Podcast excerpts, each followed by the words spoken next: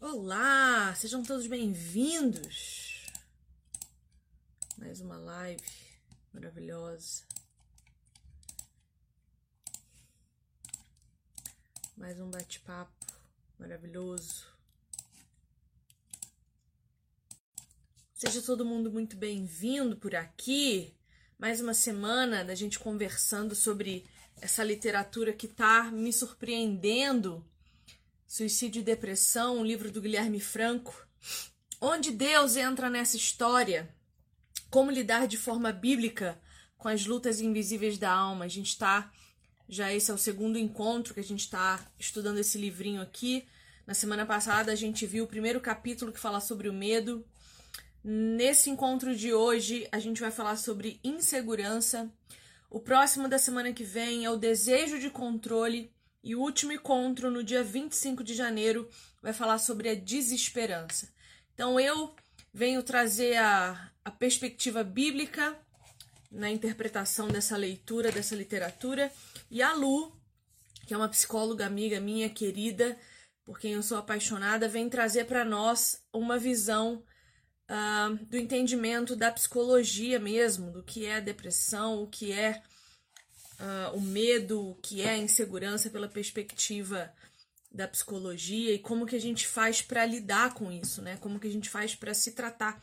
Então pega já sua garrafa d'água, pega sua Bíblia e se você não tem, adquire o seu livrinho, porque esse livro é muito bom. Hoje eu me emocionei lendo sobre insegurança, porque eu não sei se você sabe, mas eu sou uma pessoa insegura às vezes.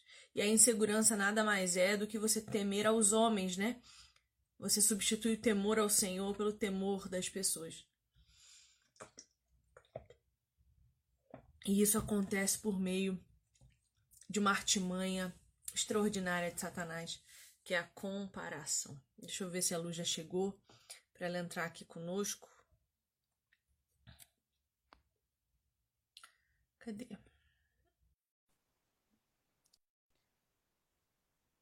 Luz, chama aí para entrar. Peguei. Tudo bom? Oi, tudo ótimo. E você? Tudo bem também. Ué, mas que beleza é essa de cara lavada? Como assim? Gente. Eu aqui. Não, deixa eu pôr o fone que eu não tô te ouvindo muito bem. Peraí. Meu, o, o, o, o alto-falante do meu celular é baixo. Peraí. A gente prometeu semana Pronto. passada. A gente prometeu. Semana passada a gente veio estupendamente maquiada. Isso. É, a gente prometeu vir sem maquiagem nenhuma pra vocês saberem que a gente é de verdade. É, aí você chega aqui com essa cara de boneca e eu, e eu com espinha, olha, mancha na testa. Ó, a verruga que já, já eu tô tirando, fazendo tratamento para tirar a verrugona, mas tá aqui. É tudo, é tudo truque de manteiga de cacau. Você é linda. Era isso que eu queria dizer. Ô Lu, não, sabe o que, que aconteceu? A minha pele realmente está. Eu tenho umas pintas bem bonitinhas que eu gosto. Mas a minha pele realmente está boa, sabe por quê? Porque tá. eu descobri que o que detonava a minha pele era eu comer o que o meu corpo não tolera: glúten e lactose. Hum. Eu tirei, nossa, a, a, minha pele ficou outra coisa. E outro truque também, eu aprendi a pentear minha sobrancelha para cima ao invés de pro lado. Isso ajuda bastante.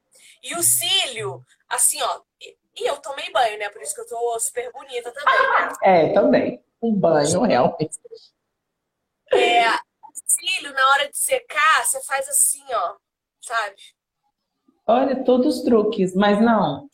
Alimentação é tudo, é tudo. Meu Deus, um dia a gente ainda vai aprender, né?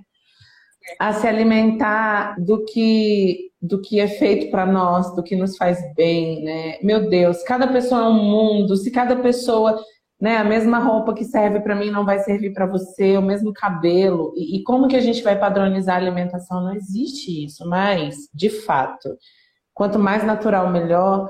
E sim, algumas coisas não vão te fazer bem, né? E, e também, é outra live, alimentação. E eu tô super feliz porque que faz meses que eu plantei babosa num vaso. E hoje eu consegui, eu consegui, hoje colher essa babosa, bati ela no liquidificador, misturei açúcar demerara e ó no meu, no meu cabelo. Olha como tá bonito. Maravilhoso. Fiz uma massagem no meu couro cabeludo com babosa e açúcar demerara. Eu Não, isso eu... é riqueza, né? Outra coisa que a gente um dia também vai aprender. Né? Que, a, que a riqueza é, é isso. É ser apropriado que já é nosso. Exatamente. Pô, seja bem-vinda aqui no nosso. Obrigada. Semana passada eu recebi tanto testemunho, assim, até pessoalmente vieram me dizer como foi extraordinário o nosso encontro. Meu e Deus. eu já imaginava mesmo que Deus fosse fazer grandes coisas, porque a sociedade está muito acostumada a tratar a tristeza da alma como uma, como uma lepra, né? Como uma doença intocável e as pessoas que sofrem no coração elas precisam ser exterminadas ao invés de acolhidas. E a gente tem que parar com isso, né? De, de, tratar as coisas dessa maneira e é o que a gente tem feito. Então eu imaginei mesmo que os nossos encontros fossem chamar algum tipo de atenção. A gente estava até discutindo, né, sobre o algoritmo rejeitar a distribuição por causa do título o Instagram ele entende que se eu escrevo suicídio e depressão, o meu conteúdo não pode ser distribuído, porque ele Olha entende comentando e disseminando esse pensamento. Mas é. eu não me importo. Não pode nem falar sobre, né? Olha só que loucura. Exatamente. Mas como eu falei para você, eu não me importo, eu, eu não acho que algoritmo nenhum vença o poder do meu Senhor. É, então essa live vai chegar onde tem que chegar, os posts vão chegar onde tem que chegar. Se é. tem pastor falando sobre isso, escrevendo sobre isso, isso. eu vou falar. E eu não tenho medo de ser derrubada. Então, yes. seja o que Deus quiser. Lu, insegurança. Você sabe que eu me emocionei lendo isso hoje, né? É, eu ouvi você falando. Eu li eu a nossa meta de manhã, porque eu estou passando por um processo muito difícil na minha vida, que é o meu mestrado. Está sendo um processo muito difícil para mim porque eu desenvolvi síndrome do pânico por causa do mestrado. Meu então, Deus. penso no mestrado. Eu penso no mestrado, eu fico com a boca seca, me dá taquicardia, eu choro, eu fico, eu fico verdadeiramente mal. E por Sim. causa disso, eu tô há pouquíssimos meses da conclusão do meu processo do mestrado e eu ainda não consegui escrever a minha dissertação. Já estou sofrendo antecipadamente com medo, porque uma hora o meu orientador vai me perguntar cadê o que eu já escrevi e eu vou dizer para ele que eu não tenho nenhuma página. Então, é, essa insegurança, é, que é uma coisa que desde sábado Deus está falando comigo, olha como Deus é bom. Desde uhum. sábado Deus está falando comigo, olha, você tem se cansado emocionalmente por coisas desnecessárias. Você tem depositado a sua energia com pessoas que não querem verdadeiramente serem ajudadas. Então você está investindo seu tempo, sua mente, seu coração em coisas. É o seu irmão? O... É, meu irmão, eu já ia falar. Deixa eu dar um pause, porque a gente falou do. a gente falou dele, Hugo.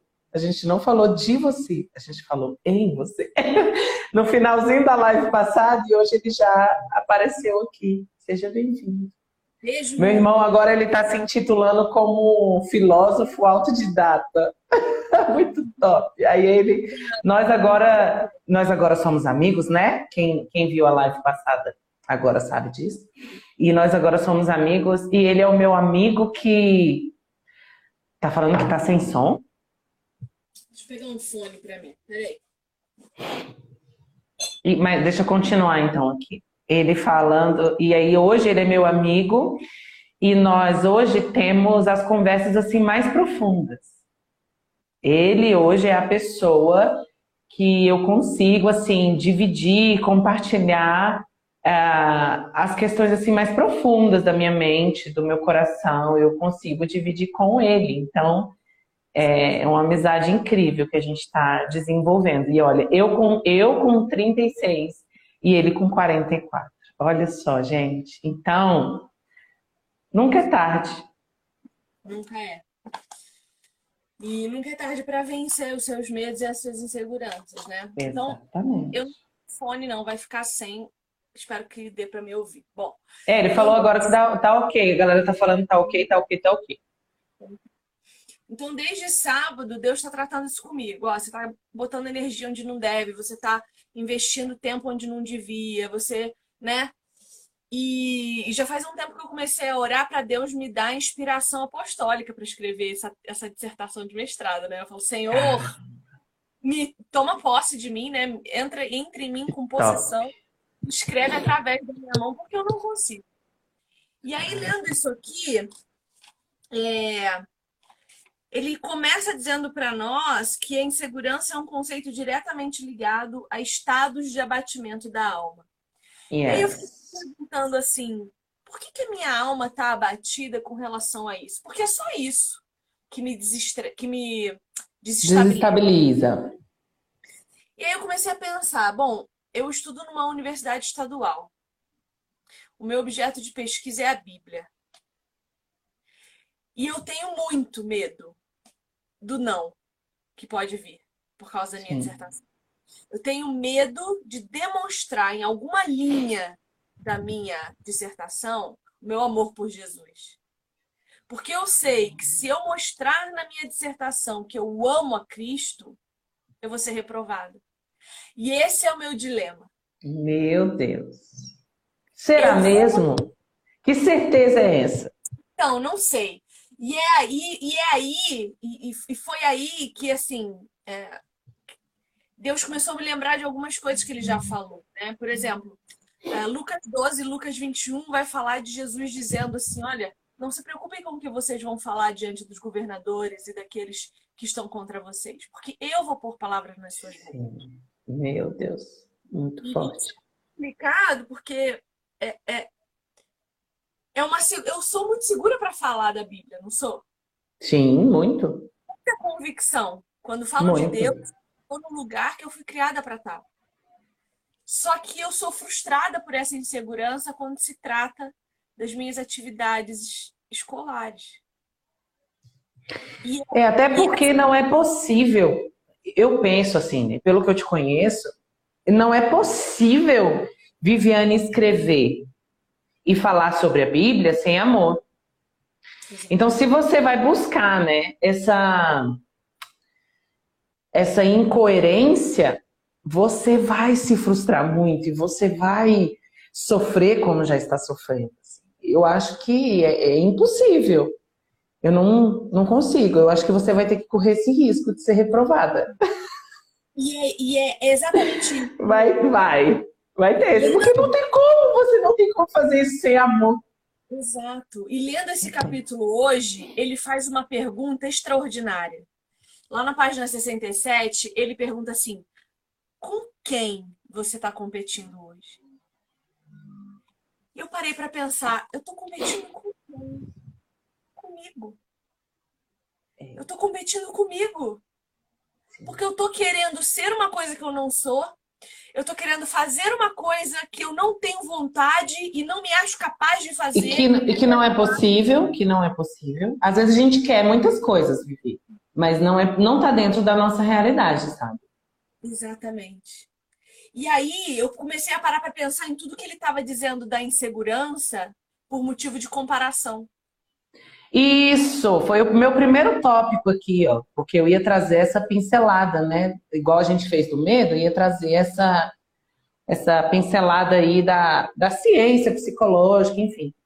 E aí a gente entende que o, o berço da insegurança, primeiro, a gente aprende por imitação. Até falei isso na live passada e falei que ia trazer isso hoje. Nós aprendemos por imitação. Natural, né? A criança vê, repete. E tudo bem. Só que essa imitação vai gerar a comparação. Ok? E é a partir dessa comparação, então a gente pode até fazer um esquema, um esquema, ó, imitação, comparação, e essa comparação, até fiz esse esqueminha aqui. Essa comparação vai nos levar para dois caminhos. Primeiro, inspiração. Você pode é, passar por essa comparação e se inspirar naquele modelo E isso ser a, a sua alavanca, e aí você vai. Pá. E o outro caminho é a frustração, que é o mais comum. Porque a comparação normalmente acontece, até porque não, as duas são disfuncionais. Os dois tipos de comparação que eu vou citar agora são disfuncionais. Mas o que mais acontece é o negativo, até porque eu jamais diria: olha só como você é melhor que o seu irmão, mas não. Acontece. Mas normalmente não é assim. Olha o tanto que você é melhor que ele. Não, mas olha o tanto que você é mais bonito. Não, mas então a comparação, na maioria das vezes, não é feita de maneira positiva. Também não seria muito aceito, enfim. Mas o, o outro, que é totalmente disfuncional, nossa, mas você nunca vai ser igual fulano. Nossa, olha o tanto que fulano é melhor que você. Olha o tanto que ele dá conta e você não dá conta. Olha só, olha o tanto que é fácil, olha, olha o jeito que ele está fazendo. Então, na maioria das vezes, essa comparação. E aí, olha só, né? Você traz esse assunto hoje, da sua insegurança hoje, e a gente sempre vai precisar fazer essa análise lá de onde começou. Então, né, dessa origem desse aprendizado da criança, aprende por imitação. E aí depois ela vai ser comparada. E depois dessa comparação, a gente vai entender que vão existir dois caminhos: o da inspiração e o da frustração. A maioria das vezes, frustração, que gera insegurança. Sim. Eu, eu, e assim, ó, quando ele pergunta com quem você está competindo, e a gente para para pensar nessa questão da comparação, Isso. toda competição que nós fizermos por comparação nunca vai ter a ver com o outro tem sempre a ver com nós competindo conosco. Isso. Que eu olho para o outro e penso, eu não consigo o que ele consegue. Não precisa nem ninguém me dizer. É automático não. pensar isso. Ou eu merecia o que ele tem. Então, sou eu competindo comigo e querendo ser sempre uma coisa que eu não sou. E esse sentimento de nunca ser aquilo que eu gostaria me gera um eterno descontentamento. É frustração. A Bíblia que vai gerar insegurança. A insegurança é o fruto da frustração. Sim. Que também tem um outro, um outro berço, que é um complexo de inferioridade, mas a gente vai chegar lá daqui a pouco. Pode, pode concluir. É, é, é tanta coisa que passa na minha cabeça, porque aí o que que eu tô, o que que eu tô pensando aqui assim, né? virou uma sessão de terapia essa, essa, essa live, mas ok. Eu tô pensando assim, ó. Hoje... Não, é porque, não, eu, não, que seja, porque é, essas questões que você está trazendo, que a gente está conversando, são muito comuns. Então, que seja, que aí a gente faz, olha, tem 29, 30 pessoas assistindo a gente agora, que seja dessas 30 também, né? As mesmas, os mesmos questionamentos. Provavelmente são, porque ninguém é diferente de ninguém, é todo mundo feito da mesma essência. Exato. Aí assim, ó, veja bem, o que, que eu entendi nos últimos tempos? Eu comecei a perceber com quem eu estava andando. Perfeito. E a pensar assim, eu quero parecer com essas pessoas. Maravilha. Eu sou delas. Eu sou influenciada. Todo sim, mundo sim. é influenciável, por isso nós é. estamos vivendo a era dos influencers. Isso. Porque todo mundo é influenciável em algum nível. Então eu comecei a analisar o que, que eu estou consumindo de quem? Quem que está andando comigo? Eu quero me parecer com essas pessoas ali na frente? Muito sério isso. Essa análise é muito séria. E esse é um tipo de comparação que precisa ser feita. Eu quero me parecer com o quê? Com quem? Sim. É claro que nós temos um modelo perfeito que é Jesus Cristo. Mas nós falamos semana passada que somos seres sociais. Somos. Precisamos de relacionamento de convivência. Perfeito. Então, eu preciso conviver com pessoas que de alguma forma reflitam aquilo que eu quero ser ali na frente. E eu comecei a ver que as pessoas com quem eu estava andando não eram o que eu queria parecer. Então eu comecei a buscar, e Deus foi misericordioso comigo e começou a me mostrar pessoas que eu gostaria de me parecer. E fui me aproximando delas naturalmente.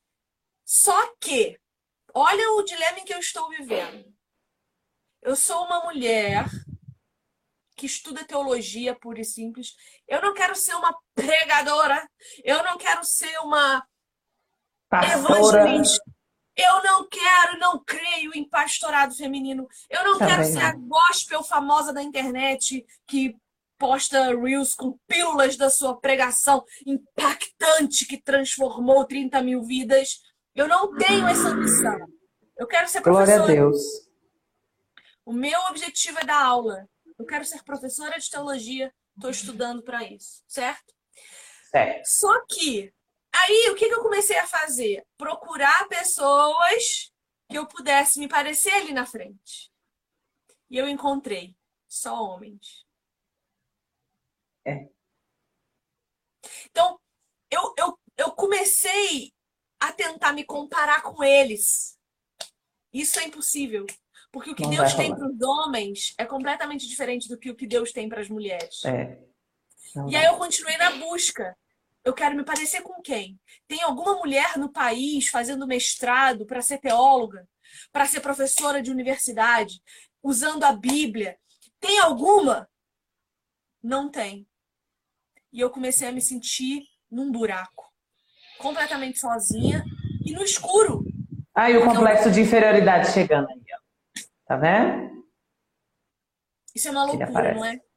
Mas eu imagino que o que eu tô sentindo hoje, e Deus já está tratando em mim, graças a Deus, tem alguns dias que nós estamos conversando sobre isso, Em tratamento? em tratamento. Isso pode ser o que a maioria de nós sente, porque assim, eu estou falando de um pioneirismo teológico entre mulheres no meu país. Mas pode ser que nós estejamos falando com mulheres que querem simplesmente serem donas de casa, mães de seus filhos, que fazem perfeitamente o almoço e o jantar. E elas olham em volta. E elas não têm com quem se comparar. Porque não tem mais tantas quanto elas. E aí a Sim. gente se sente só. A gente se sente encolhido, como se o mundo quisesse nos engolir o tempo inteiro para sucumbir os nossos desejos mais profundos. Medo que gera insegurança. Olha que louco. Que gera frustração, que gera um complexo de inferioridade. E esse complexo de inferioridade, normalmente, ele é fruto da rejeição. Então, assim, é, temos, temos uma história e temos uma carga. né? Então, eu penso que a gente sempre, Vivi, essa reflexão que você está trazendo é tão maravilhosa, porque a gente sempre vai precisar fazer isso. Sempre. Porque se em algum momento a gente nos deixar paralisar, porque olha só, se é um caminho natural que nós vamos seguir, de aprendemos por imitação desde a primeira infância, logo após seremos comparados, logo após começamos a nos comparar. Isso vai fazer a gente se inspirar em alguns momentos, e isso vai fazer a gente se frustrar em outros momentos. E essa frustração vai gerar insegurança, e essa insegurança vai gerar um complexo de inferioridade. Até quando a gente vai deixar essa bola rolando? Essa bola de neve crescendo até chegar no suicídio na depressão? Então, essa análise que você traz para mim é uma análise corajosa, que aí, aí eu já não sei se a maioria das pessoas vai conseguir fazer sozinho, igual você, e é por isso que nós, profissionais da saúde, estamos aqui. Para conduzir, pegar na mão e falar, vem, vem, vem fazer essa análise aqui junto comigo, que é uma análise muito corajosa. Olha só o que você me diz, né? Você você descobre que você está lutando contra si mesma, aí você se compara, você se frustra e você se coloca nesse complexo de inferioridade. Só que aí, a partir desse momento que a gente se coloca nesse complexo de inferioridade, se a gente se acomodar nesse lugar, ladeira abaixo. E eu aí, todos os dias. Eu sinto vontade de desistir do mestrado desde o dia em que eu fui selecionada e aprovada e eu pensei, meu Deus, e agora? Como eu vou fazer isso sozinha? perfeito. Dois anos. E aí, se essa análise não for feita, né? Se você não se perceber, for, for corajosa o suficiente. Mas assim, e aqui é, todo mundo já sentiu dor, então quando você está sentindo dor, Você sabe que aquela dor é sua? Então, assim, já me entorpeci uma vida inteira. Né? Já tive problemas com álcool, já tive problemas com drogas. Me entorpeci. Então, existe também esse caminho de você se entorpecer, a dor ser tão forte. Me entorpeci também com a comida. Então, a compulsão alimentar também fez parte, né? Esse entorpecimento, esse complexo de inferioridade, ele vai te sugando você vai se acomodando, você sabe que existe aquela dor, e aí, ou você vai se entorpecer, ou você vai fazer essa análise que você está fazendo, ou você vai buscar um tratamento, ou você vai buscar de alguma forma sair dali. Por quê? Ah, o complexo de inferioridade normalmente é fruto da rejeição. E aí a gente vai entender que teve toda uma história de rejeição na maioria dos seres humanos. E aí a gente começa, o que a gente também falou semana passada, a gente começa a reproduzir o que a gente aprendeu. Então vamos lá. Olha só, você começa a se rejeitar primeiro. O medo da rejeição é tão grande que você começa a se rejeitar primeiro. A gente está aqui pegando um exemplo seu, mas eu não quero deixar esse exemplo até o final, porque é um exemplo muito específico. Sei que muitas pessoas passam por isso é uma situação de julgamento. Você está prestes a se colocar numa situação de julgamento. Isso é muito difícil, gente. É, é, meu Deus do céu, então é, né? Então, assim, mas vamos abranger também outras situações. E o medo da rejeição, ele é tão forte que você se rejeita primeiro. Então, perceba esse movimento. Você começa a fazer com você mesmo o que você tem pavor que os outros façam. E aí a gente começa a perceber, e aí a gente pode vir para a depressão, voltar, né, para a depressão e para o suicídio. Você começa a se rejeitar primeiro e você se coloca nessa posição, e talvez por isso, né, o desenvolvimento da, da síndrome do pânico. Síndrome do pânico é o medo de ter medo. Você se coloca numa posição, né, de tanto pavor da, do, daquilo que pode te causar a mente humana é fenomenal mesmo. Ô Lu, e olha que loucura que muitas pessoas fazem isso com o próprio Deus. Quando a pessoa Sim. se converte e ela dá de cara com a sua realidade miserável, pecadora, caída, Sim. ao invés de transformar essa vergonha e esse medo numa energia propulsora que leva a um arrependimento genuíno, ela, ela cria em, em si um medo de se relacionar com Deus, porque ele é tão santo e ela é tão miserável que ela não consegue fazer uma ligação. É. Ela não consegue acreditar que Jesus é que é que faz essa, essa conexão, esse retorno né? Sim. A gente está sempre acreditando que é tudo por mérito nosso e Perfeito. porque a gente não tem o mesmo que o outro, a gente não mereceu, Deus não nos ama, ou os nossos pais não nos amam, ou, ou o universo não nos ama o suficiente, que a gente acaba rejeitando esses relacionamentos saudáveis, essa amizade com Deus, né? essa filiação, essa adoção, porque a gente não acredita que esse Deus Santo seja capaz de se relacionar com alguém como nós. E isso é, e isso é tão profundo que reflete em todos os nossos relacionamentos. Eu tenho, Sim. eu acabo tendo um casamento miserável porque eu não acredito que meu marido possa me amar, porque eu não sou uma pessoa amável, né? Eu não, eu não acredito que a Lu possa ser minha amiga de verdade, porque eu não mereço a amizade sincera de ninguém. Meu Deus, isso é muito sério. E acontece muito, assim, muito. E é uma das primeiras perguntas que eu faço, assim, né? para as minhas pacientes. E eu falo minhas no feminino, porque a maioria esmagadora é, são muitas mulheres, né? Que procuram ajuda. Que maravilha isso.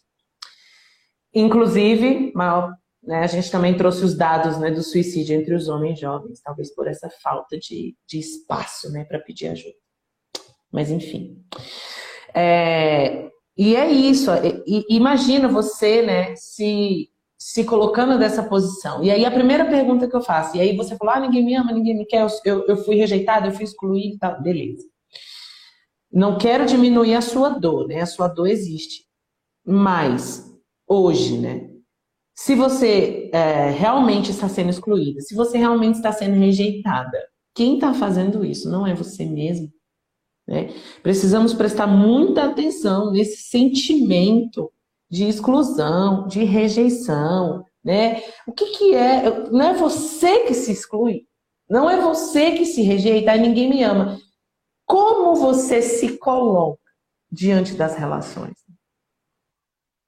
Ah, eu, eu sou excluída. Será que você não está sendo excluída porque você não está ali? Porque você mesmo se rejeita, porque você mesmo se excluiu.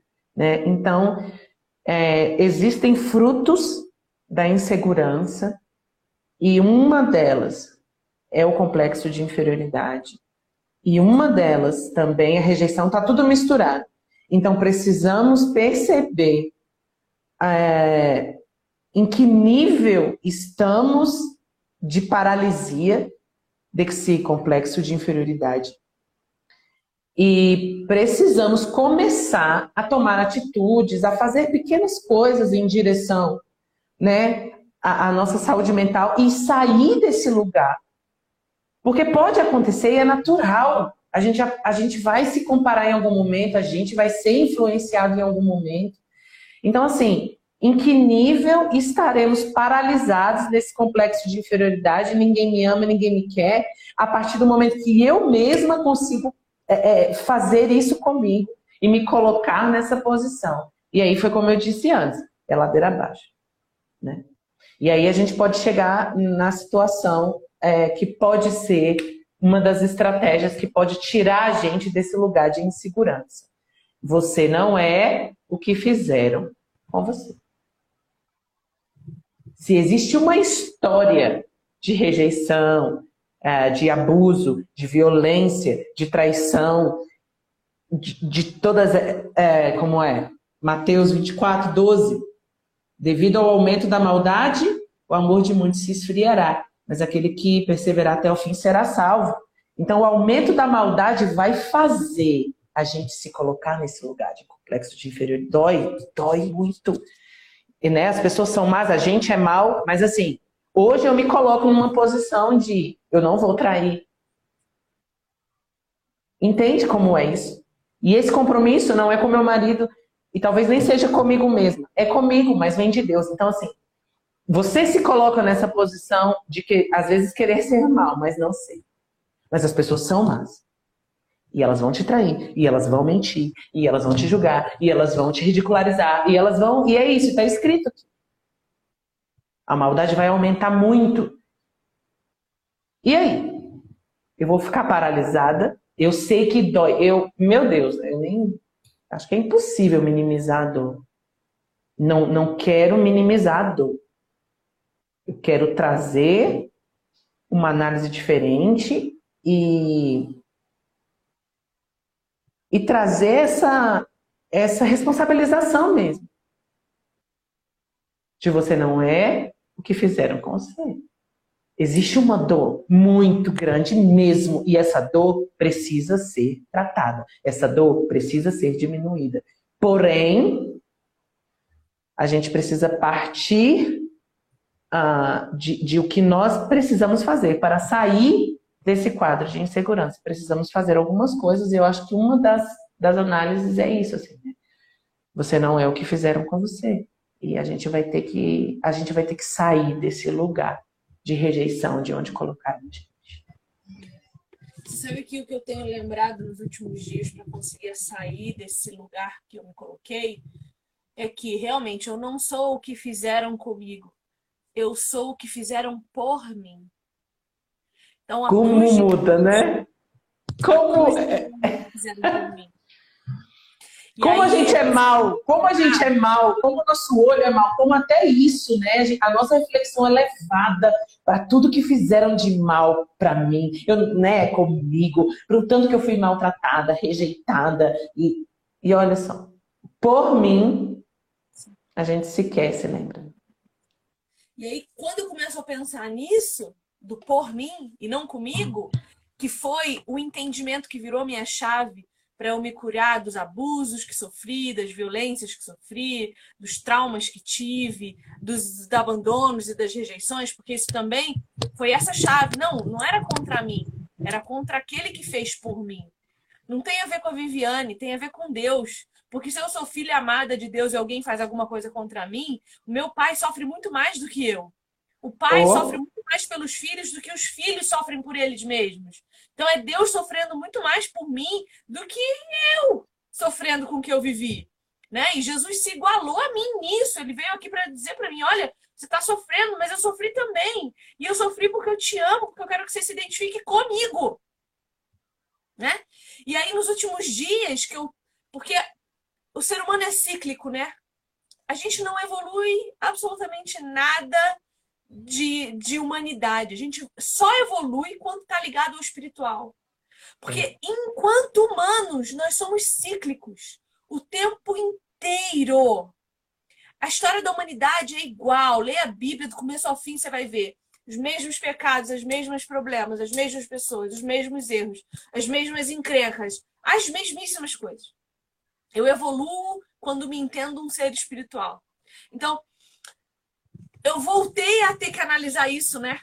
Não é o que fizeram comigo, não é o que podem fazer comigo, me reprovando ou me rejeitando. Isso, é aquele isso. que fez por mim. E aí, quando eu começo a pensar nisso, naquele que fez por mim, eu penso: ué, mas se Jesus morreu numa cruz para que eu pudesse morrer com ele e ter uma vida melhor, o que, que é uma prova? Uma reprovação. O que, que é um, um negócio? Deus, que bonito isso que, que é, o que, que é um, um medo bobo? O que, que é um julgamento humano? O que, que é uma crítica?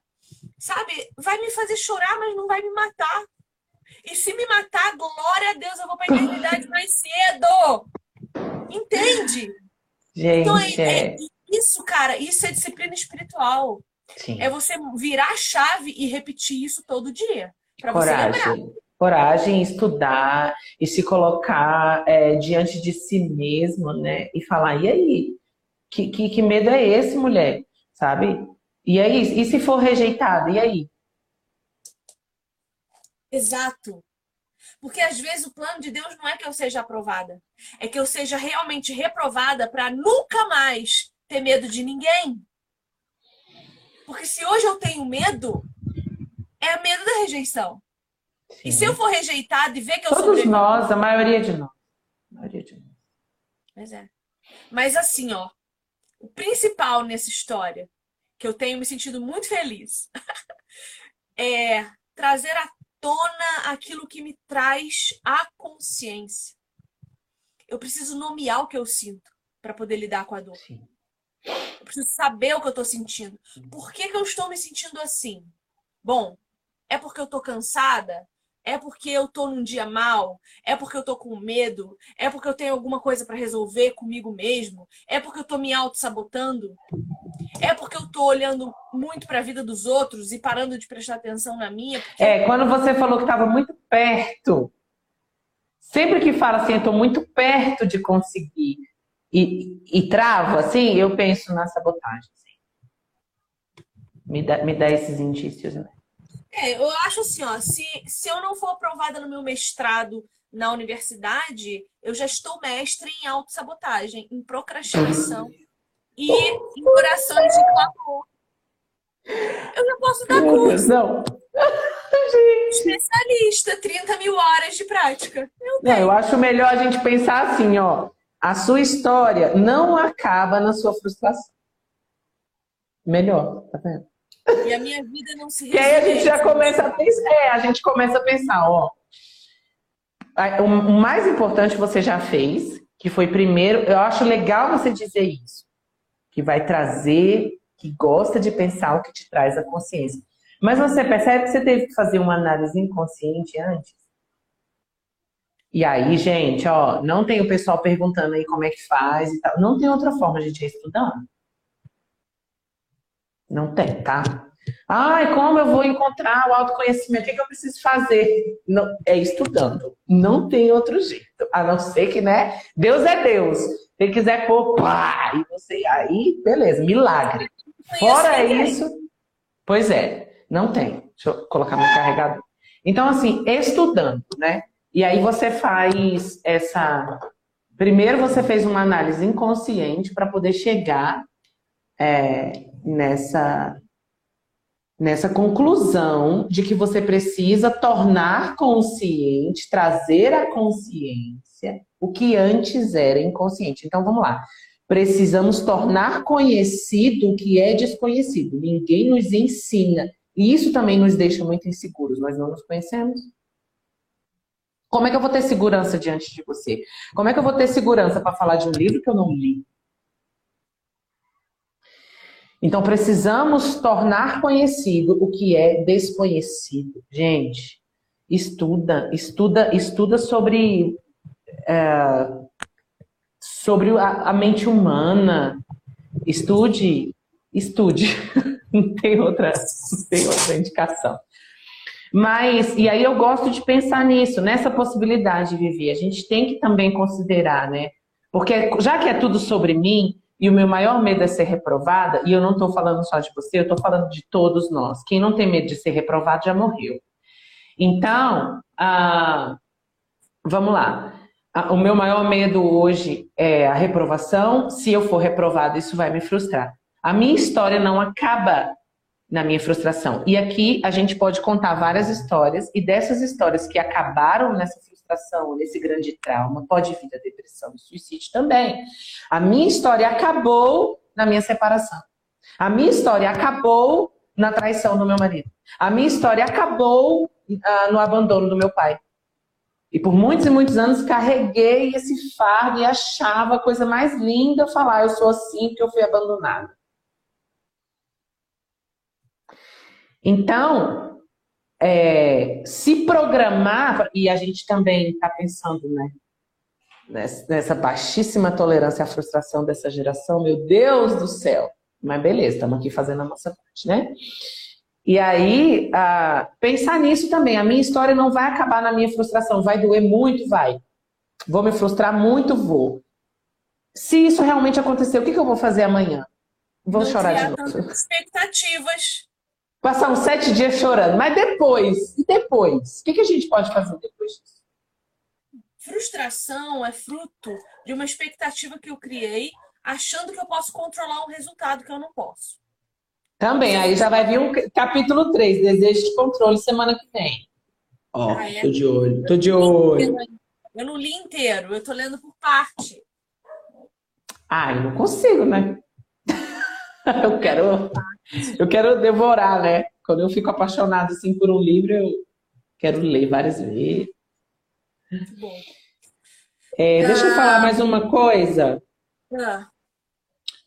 É, eu nem sei se eu posso trazer, né? Porque assim a gente dividiu bonito é, a parte da psicologia comigo e a parte da teologia com você. Então, eu vou, eu vou trazer para você, porque o Guilherme.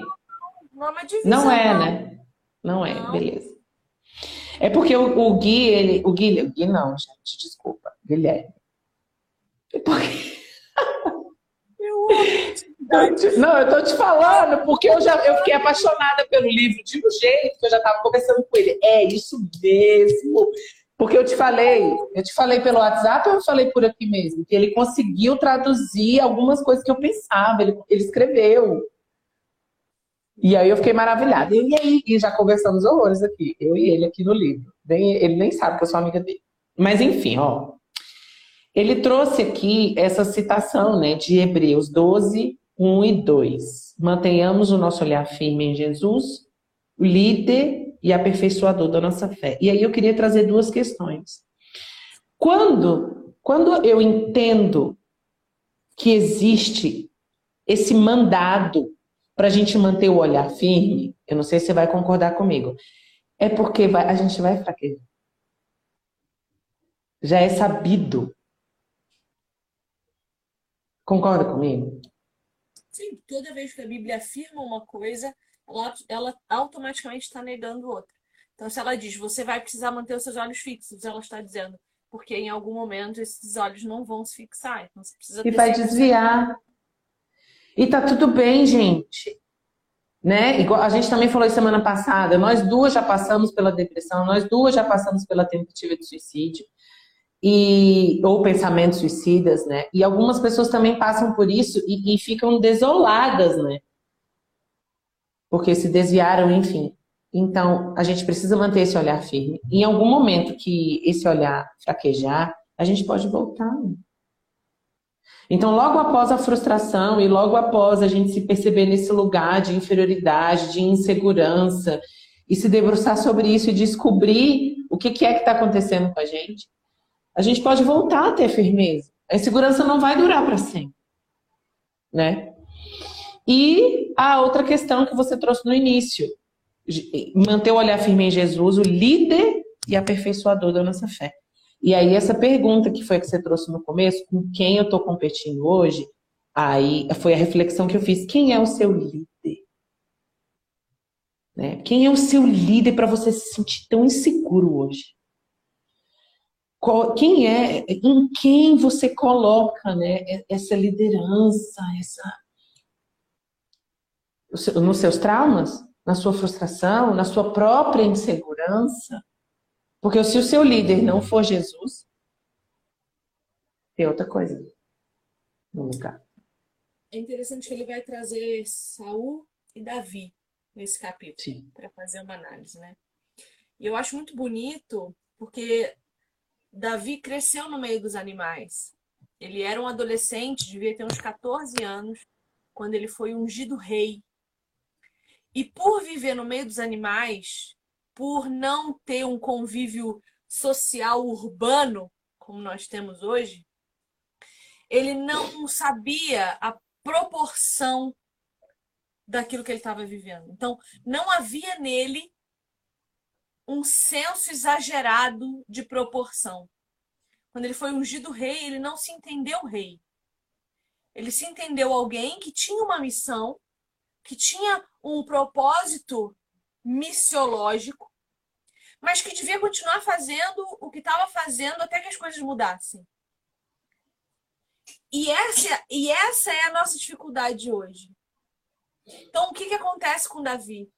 Como ele não tem esse senso de proporção, seja exagerado ou diminuto, ele tem o seu senso de proporção absolutamente equilibrado. Então, ele sabe quem ele é, aonde ele tem que estar, fazendo o quê qualquer coisa que digam a ele não muda a sua percepção de si mesmo, porque ele ter sido ungido rei não mudou a sua percepção de si, porque ele sabia que sua função era matar o urso, matar o leão e proteger as ovelhas.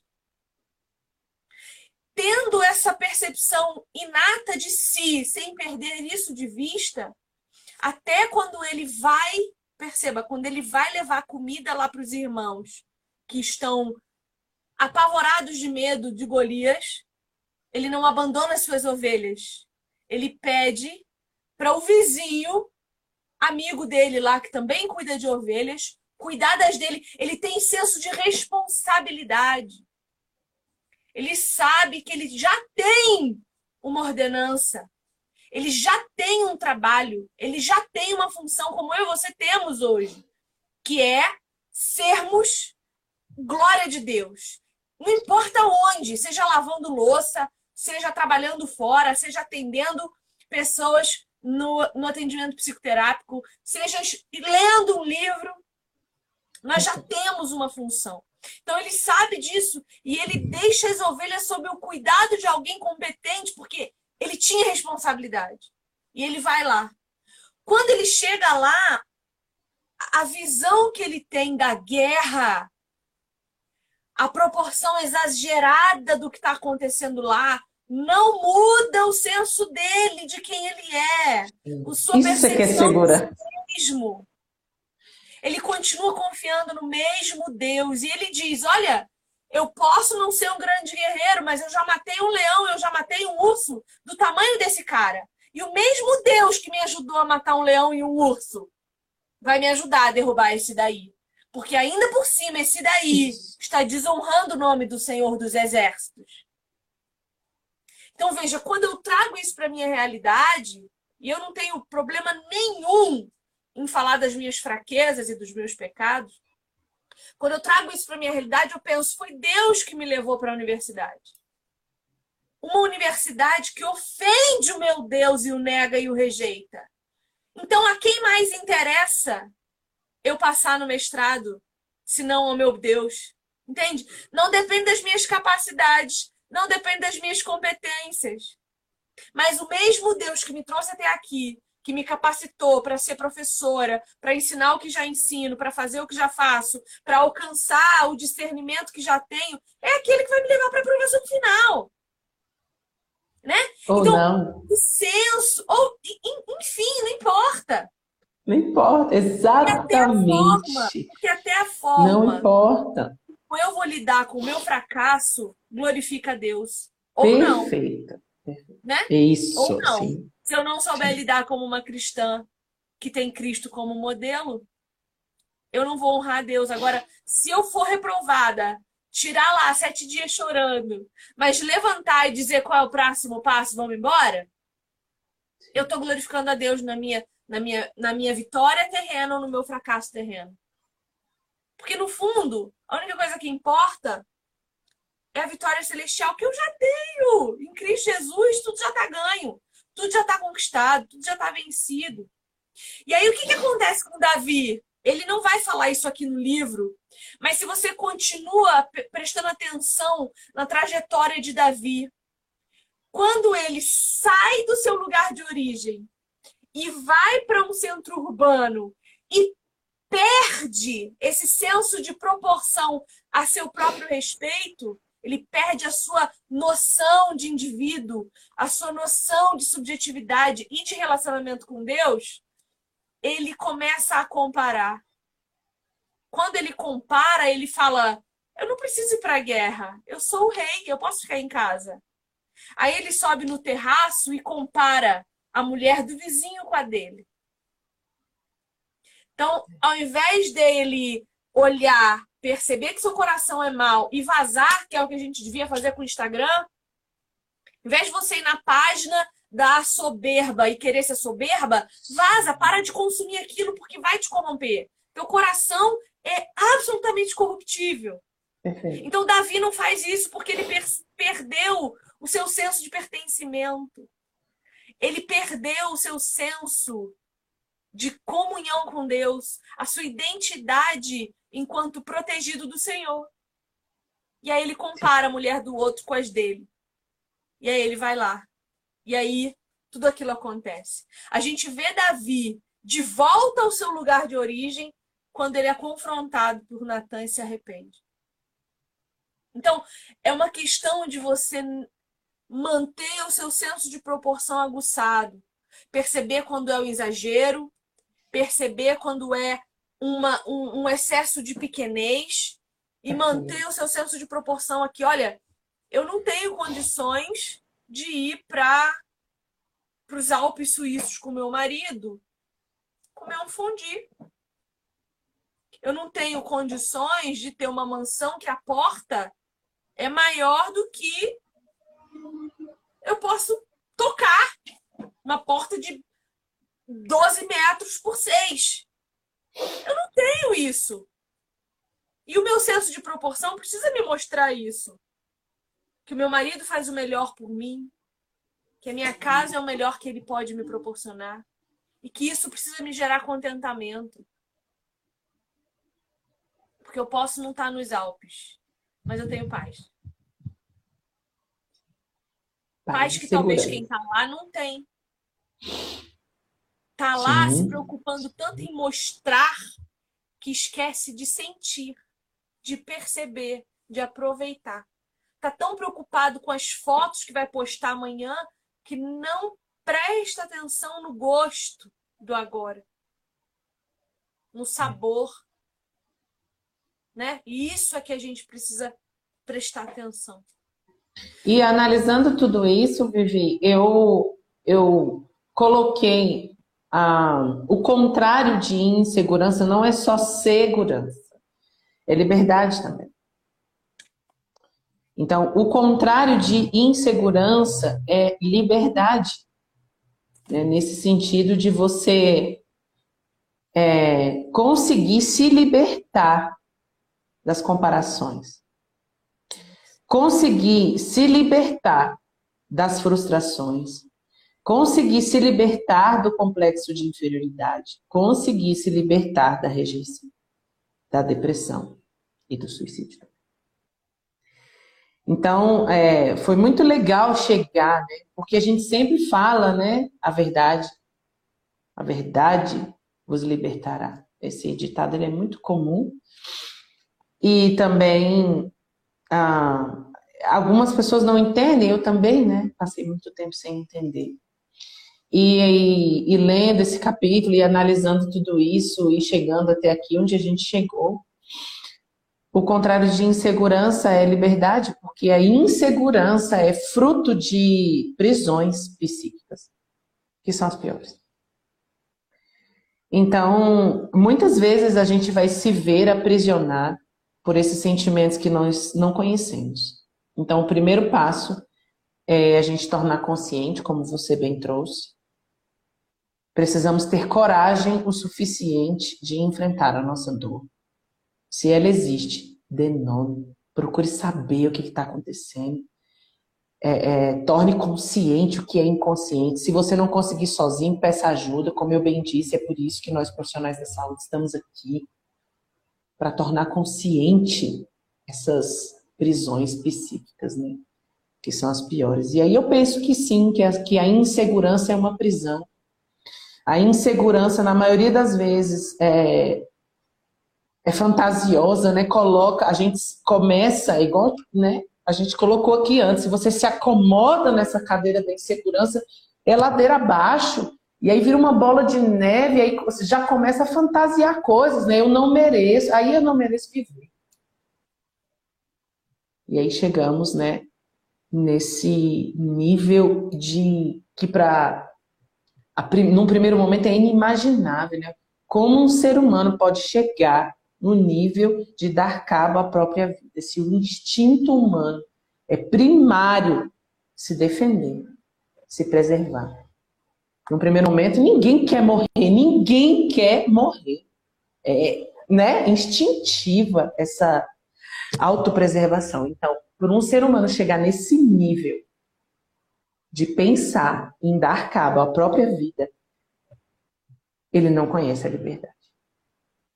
Então, já que estamos falando de insegurança hoje, podemos refletir a nossa insegurança como um cárcere e que nós precisamos conquistar essa liberdade. Não vai ser da noite para o dia e também nem vai ser eterno. Talvez a insegurança que você se livre hoje pode surgir outra adiante, vai ser diferente.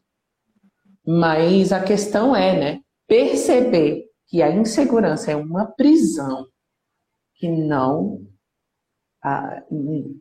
não não podemos nos deixar apodrecer ali.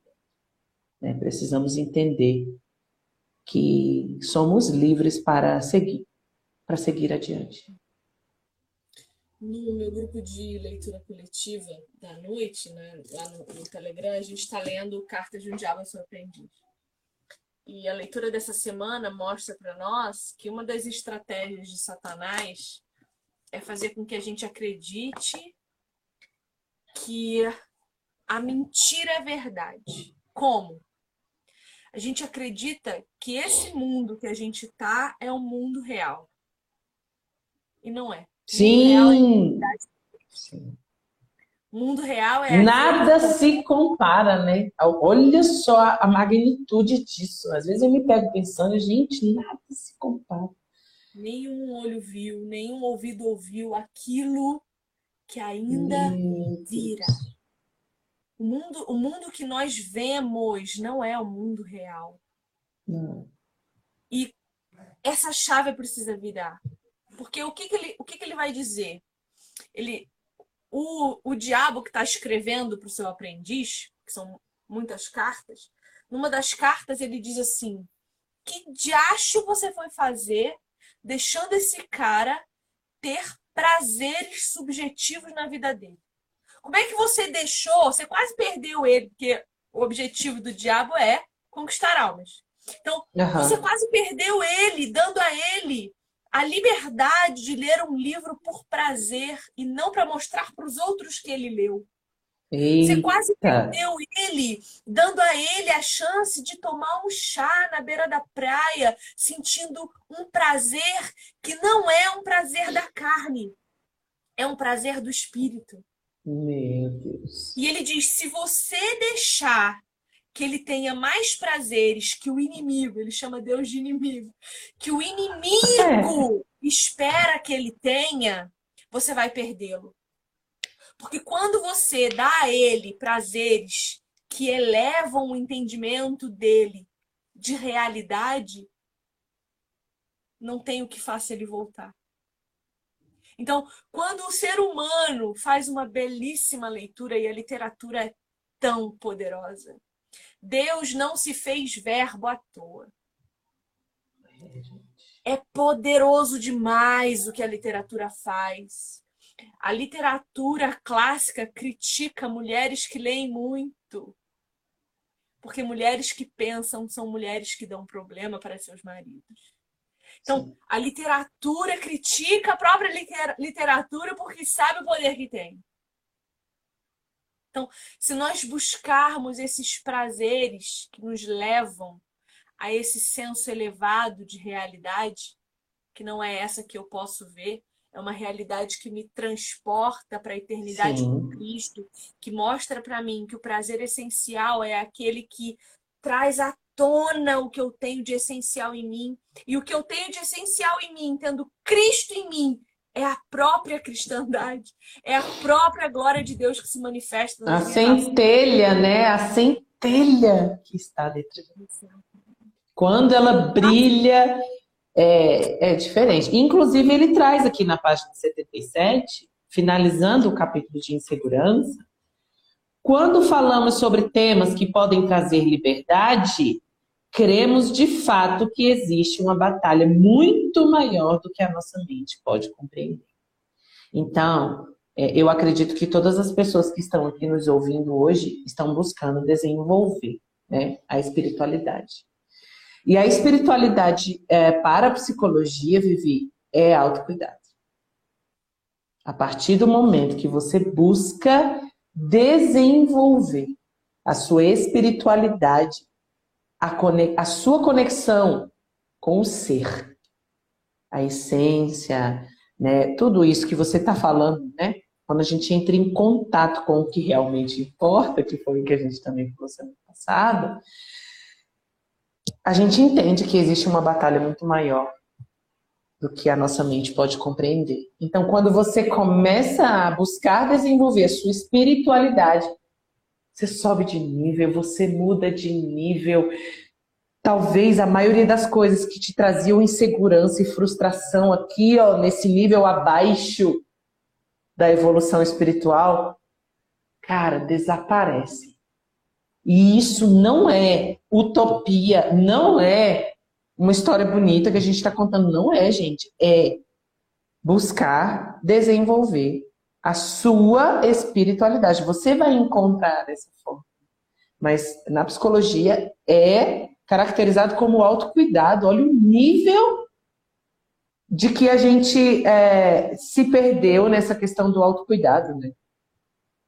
Então, buscar a, a, o desenvolvimento da espiritualidade é autocuidado, entra na esfera do autocuidado.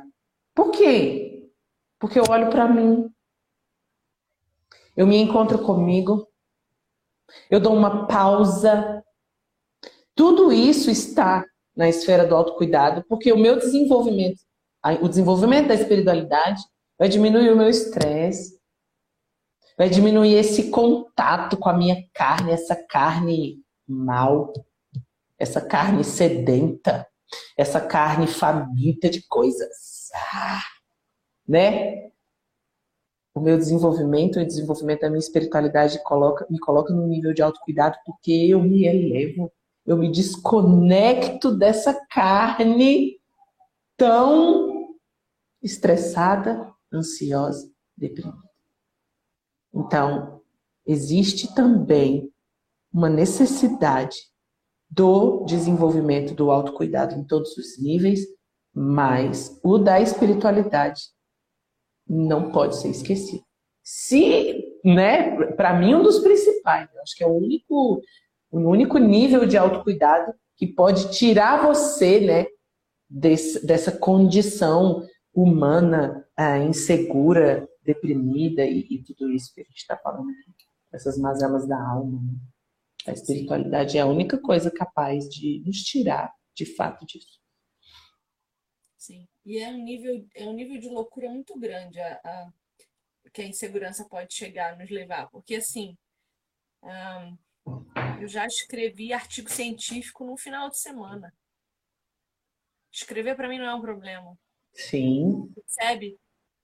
Mas a minha, a minha insegurança me levou a um nível de medo que eu não consigo fazer o que eu é, faço. É, o medo paralisa, a gente falou isso também. Exatamente. Passado. Quem não viu a live, veja, gente, para assistir, é, para entender melhor também essa, né? E entender a de semana que vem também.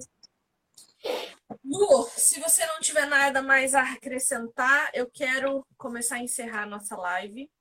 Sim. E eu quero acrescentar uma coisa. Fala.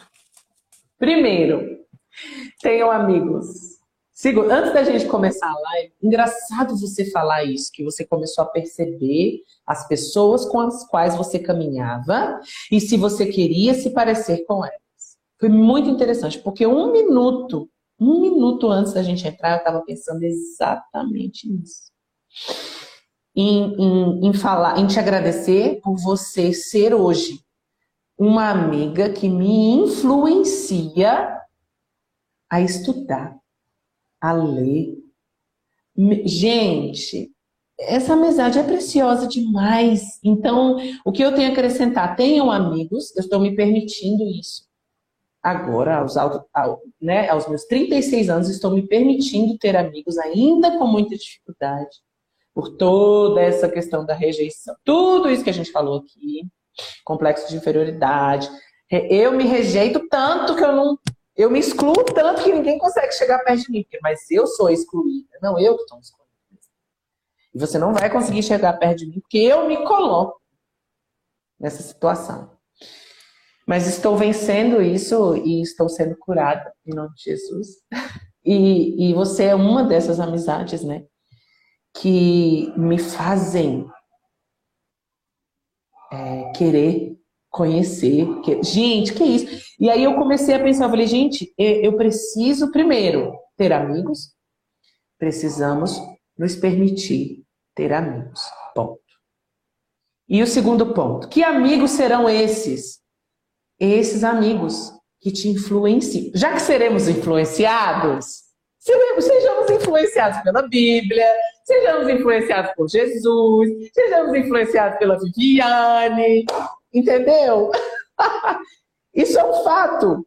Vamos nos comparar? Vamos. Então, eu vou me comparar com a Viviane, eu vou me inspirar. Entende? Se eu vou ser influenciada, que seja por pessoas que eu escolhi a dedo para participarem da minha vida dessa forma positiva. Então, é isso que eu quero apresentar. Eu amo você. E eu amo isso. Ainda bem que já vai ter em fevereiro, porque se não tivesse, ia ter que ter. Verdade. Verdade. É uma jornada que a gente. Não sei se eu vou querer parar também, não. Muito obrigada. E é, eu estou falando para todo mundo que está assistindo e estou falando para mim. Tenhamos amigos e amigos muito bem escolhidos, amigos que influenciam a gente a a viver bem, a experimentar a espiritualidade, a sair um pouco dessa carne, desse mundo, dessas comparações malucas. É, tenhamos amigos. Vamos pedir para Deus, nossos amigos, né? Sim. E você é um presente, querido. E assim, Lu, vamos deixar embora quem tem feito mal. Sim. Né? Vamos, Vamos e semana que vem, desejo de controle tá bem aqui no meu é. tópico, tá? Então, é, essas relações que a gente acha que está controlando não vão ficar. Ele vai mudar, ele vai mudar. Combinado. Também te amo, Mas não. sabe? vai virar um, um, um melado essa live. Se eu for começar a falar tudo que sinto por você e toda a gratidão que eu tenho de ter te conhecido. Isso é um presente na minha vida, você sabe.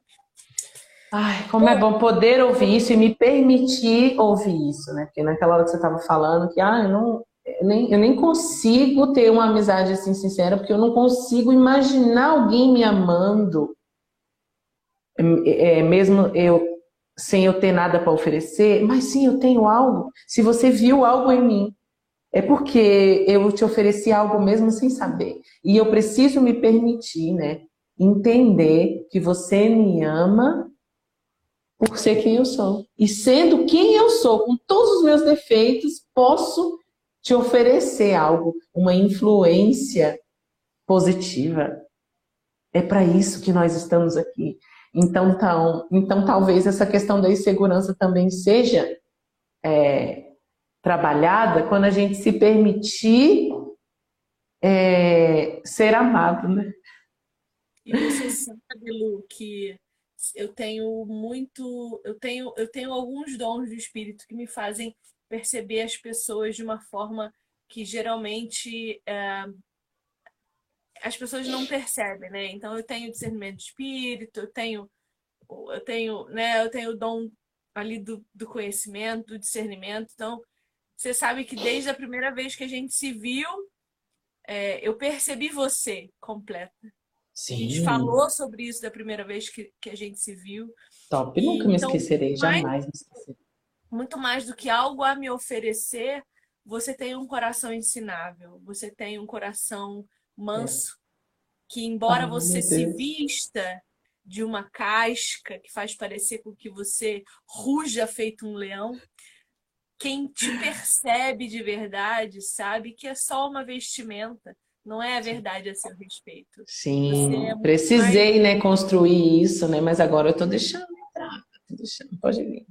Eu recebo o seu amor de coração, recebo mesmo. Que bom.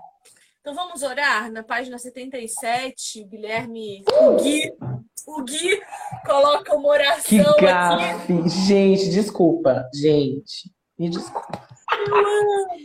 Meu Deus. Ah, ah.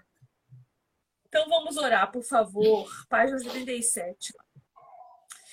Pai querido, oramos em nome daquele que venceu a morte, Jesus Cristo de Nazaré, porque quando falamos sobre temas que podem trazer liberdade, cremos de fato que existe uma batalha muito maior do que a nossa mente pode compreender. Afinal, a liberdade nos dá a possibilidade de encontrar novos horizontes, vencer medos, conquistar algo novo. Não porque somos infalíveis, mas porque tu és o Deus que nos ensina a vencer em segurança. Pedimos que tudo que lemos nesse capítulo fale ao nosso coração. Temos presenciado, como testemunhas oculares, grandes coisas que o Senhor tem feito em nosso meio. É por isso, sabendo que tu és o único capaz de transformar nosso entendimento, que pedimos que ao longo da leitura desse livro operes milagre na vida de cada leitor. A luta contra suicídio, depressão, medo e insegurança é dura e árdua. E por isso pedimos que teu Santo Espírito nos abrace e envolva, para que não reste dúvida de quanto somos amados por ti. Pedimos isso crendo que nos ouves e trazes libertação e salvação. Em nome de Jesus. Amém. Me emocionei porque é, a gente conversando sobre isso e, e como foi difícil para mim, acho que até hoje ainda é, né? Aceitar esse abraço. Pedimos que Teu Espírito Santo nos abrace e nos envolva. Né? Então, e aí a gente volta a questionar, né? Essa, posição de rejeição que a gente se coloca. E aí, como é difícil receber esse abraço e esse envolvimento do Espírito Santo ainda, né? Como a gente ainda precisa é, levar mais a sério esse amor, né? E crer que esse abraço é possível, né? E, e na oração que, que foi deixada para nós, que é a oração do Pai Nosso, é, como a gente ainda às vezes fala aquela oração e, e não, não se percebe cada frase e, e, de cada forma com que é falada é, se deixar, né? que o Espírito Santo nos abrace e nos envolva, ainda é um desafio para mim. E, e que nós possamos, né, cada dia mais conseguir receber esse abraço. Sabemos que, que não merecemos, mas que precisamos e que recebemos já, mesmo sem merecer. E aí é por isso que às vezes fica tão, é, né, fica tão difícil de entender porque a gente ainda é muito humano. Mas é, como é bom, né? Como é bom poder orar junto, como é bom poder conversar sobre isso, como é bom poder dividir esse assunto tão profundo e tão pouco falado, principalmente aqui nas redes sociais, que é só vitória. Aqui é só vitória, é só prosperidade, é só destravamento. Meu Deus do céu. Mas quem caminha comigo ouve a verdade, porque eu não negocio a verdade pelo sucesso, eu não negocio a verdade pela aprovação, eu não negocio a verdade por, por nada, nem por mestrado nenhum. Né? Então, esse, esse se torna muitas vezes o meu dilema: como lidar com a verdade diante de um mundo que prefere a mentira, né? Sim. Que nós possamos receber esse abraço e dar esse abraço. Então, eu quero pedir para vocês que estão vendo a gente, para vocês darem virtualmente um abraço no Gui. O nome dele é Guilherme Franco, arroba Guilherme, Guilherme. Franco. Vão lá no Instagram dele, vão é. lá na última postagem, no último story, vão no direct, vão em algum lugar. Agradeçam a ele pela leitura que nós Sim. estamos fazendo porque Todo mundo vai lá dar um abraço nele. Vai lá, vai no Instagram dele, lá no último post, fala Guilherme, estou assistindo as lives da Vivi, estou gostando muito, eu estou tentando trazer ele, estou vendo se ele consegue ter tempo para vir ainda em alguma das duas últimas é, lives que a gente vai fazer. Mas vai lá, dá um abraço virtual, agradece ele o livro maravilhoso que ele escreveu. Sim. E para ele se sentir amado por nós, porque já é um amigo, né? Já é um amigo, né? Muito! Tá aí, esse é o livro. Lu. E sobre, e sobre a oração, seja feita a tua vontade, assim na terra como no céu. Um dia a gente vai aprender isso, em nome de Jesus. Amém. Amém. Aleluia. Glória a Deus. Lu, até semana que vem. Um beijo. Povo, até semana que vem, terça, às quatro de novo, a gente se vê. Semana que vem vai ser punk, hein? Desejo Ai. de controle. Quero. Vou... Eu toda! Eu toda! Eu Vou toda. bater. Vou bater aqui igual a, a Vivi. Como é que você fala que bate como? Você usa uma frasezinha? Eu? É, sim senhora, você. Eu bato com amor. Isso! Muito bem. então se prepare semana que vem. O desejo de controle é, vai ter que ser no mínimo, no mínimo diminuído aqui no nosso grupo, porque já tem um grupo, não já? Já é um grupo. É. Essas pessoas que nos assistem já caminham com você e agora vão começar a caminhar comigo, né? Então, vamos diminuir esse desejo de controle aí cada dia mais. E aí? Glórias! A mamãe, mamãe, mamãe semana que vem vai dar umas, umas lapadas. Com amor. Mãe educa, não educa? Ué. Beijo. Beijo.